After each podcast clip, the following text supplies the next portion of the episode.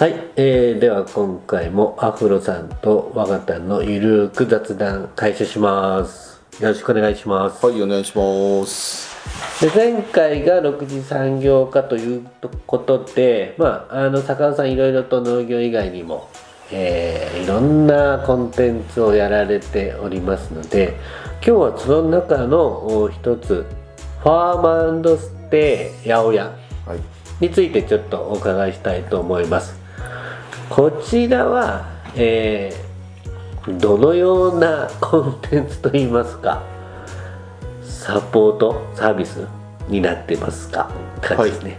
ここはですねまあ泊まっていただいてはい、農業体験をしたりとかまあ、うん。調子のことをもっとこうより深く知れるような場所になったらいいなという思いでスタートしました。はいえー、これ何年前スタートですかね、ちょうど令和になった時なんで、ね、3年前ですかね、3年前、はい、丸3年経ったかな。おお早いですね。早いっすね。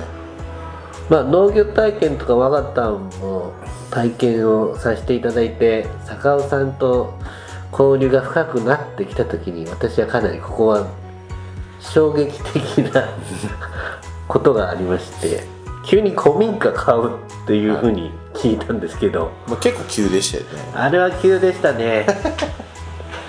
あれ探してたんですか？探してないですね。探してない？はい。探してなくてたまたまネットで見つけて、うん。あのもう銚子古民家って検索してはい。出てきた物件です。おー。それまではまあ今まである坂尾さんがお持ちのアパートとかに泊まってもらって、まあ、農業を体験してもらったりっていうのを考えてたんですかね。まあそうですね。本当はそうですね。えーっとうん。泊まってもらってやろうかなと思ってたんですけどなんかそのプロジェクトはなかなかうまく進まなくて、はい。まあもうそのままになっていて、うん。でその中で、まあ、自分たちの住む家を欲しいなっていうので探したんですよ。はいはいはい。体験を受け入れ施設にしようそこをしようっていう意図じゃなくて、はい。もう自分たちがリアルに住むために探したっていう。ああ住住居として本当にそこに住むっていう形で。はい。まああのうちの親たちとはまあちょっと考えの違いがあったりとかして、うんまあ、そういう中で自分たちで別の場所に住もうっていうことではいはい。住居を探した結果あそこが出てきてでトントン拍子で買うことになって で一応親の方とも折り合いがついたのではい。だからここは宿泊施設として貸そうっていうもうはいはいはい。らっていうとこから始まりました。ああいいですね。あそこはまあえーファームステイ八百屋っていうところなんですけど、元は古民家ですよね。そうですね。あれはいつぐらいにできたんでしたっけ？大体築90年くらい経ってるって90年。はい。言言われてますね。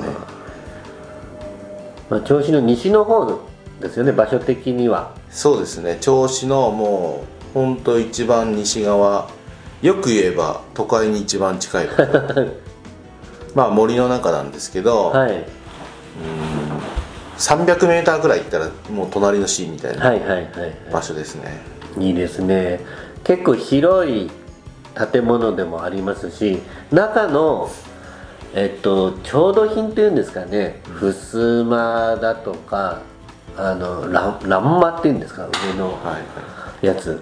あれは非常に細かい細工がされてましたよねそうですねあのー買った時から玄関開けた瞬間にその建具がこうすごくこだわった建具がこうバッとあって、はいはい。玄関もすごく広くてちょっとあの小上がりになってるじゃないですか,、うん。まあそれも含めあと襖とかその障子の建具もはい。一つずつこう手仕事であの角を全部面取りされてたりとか、うんあなんかすごくいいもの使ってるなっていうのは感じてました。そうですよね、あそこ本当古民家って今結構流行りでリリフォームだとか、はあの再再生とかやられてますけど坂田走りなのかなって感じがしますね。そうですね。その頃は、まあ、まだ少なかったかもしれないですね、で昔ながらの建具を残しつつ、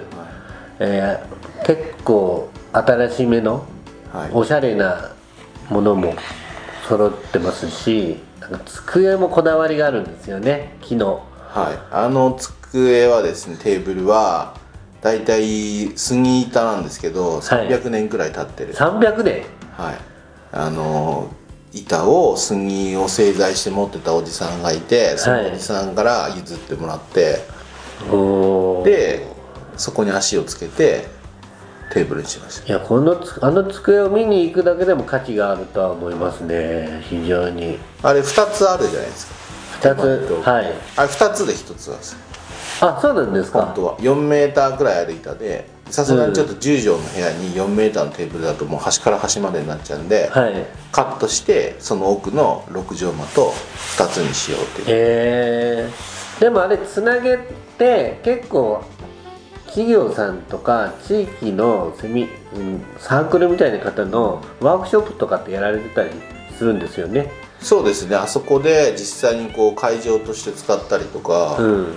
あのーまああとワーケーションで今使う人たちもいたりとか、はいはいはい。なんかそういう時に、まあ、畳の上で仕事するの気持ちよかったですって言われたことありますね。そうですね。夏とかは本当に気持ちいいですし風が通ったりするので爽やかな感じがしますよね、でまたあそこの古民家には実はなんか秘密部屋が結構あるっていうふうに聞いていて。秘密部屋はい。まあえー半2階っていうのもありますけれども、実は半地下はい。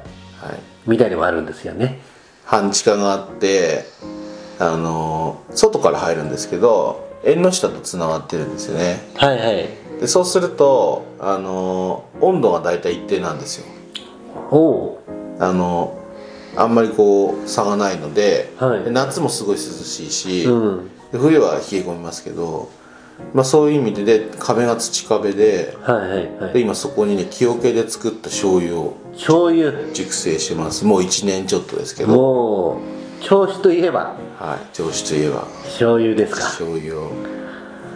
なんかだからそこにこうねワインとか熟成しといてもいいだろあうし。なんか使い方はいっぱいあるなっていう。あもともとは前の人は何に使ってたんですかね？前の人はね多分僕も詳しくは分かんないんですけど多分地主さんですねこの辺うの、ーん。あの規模の大きさの家でうん。築90年経ってるで、まあ、庭にある木とかもすごい古いもの多いじゃないですか、はい。だ多分あの辺の地主さんの家で何ですかね年貢とかをこうもらうとか。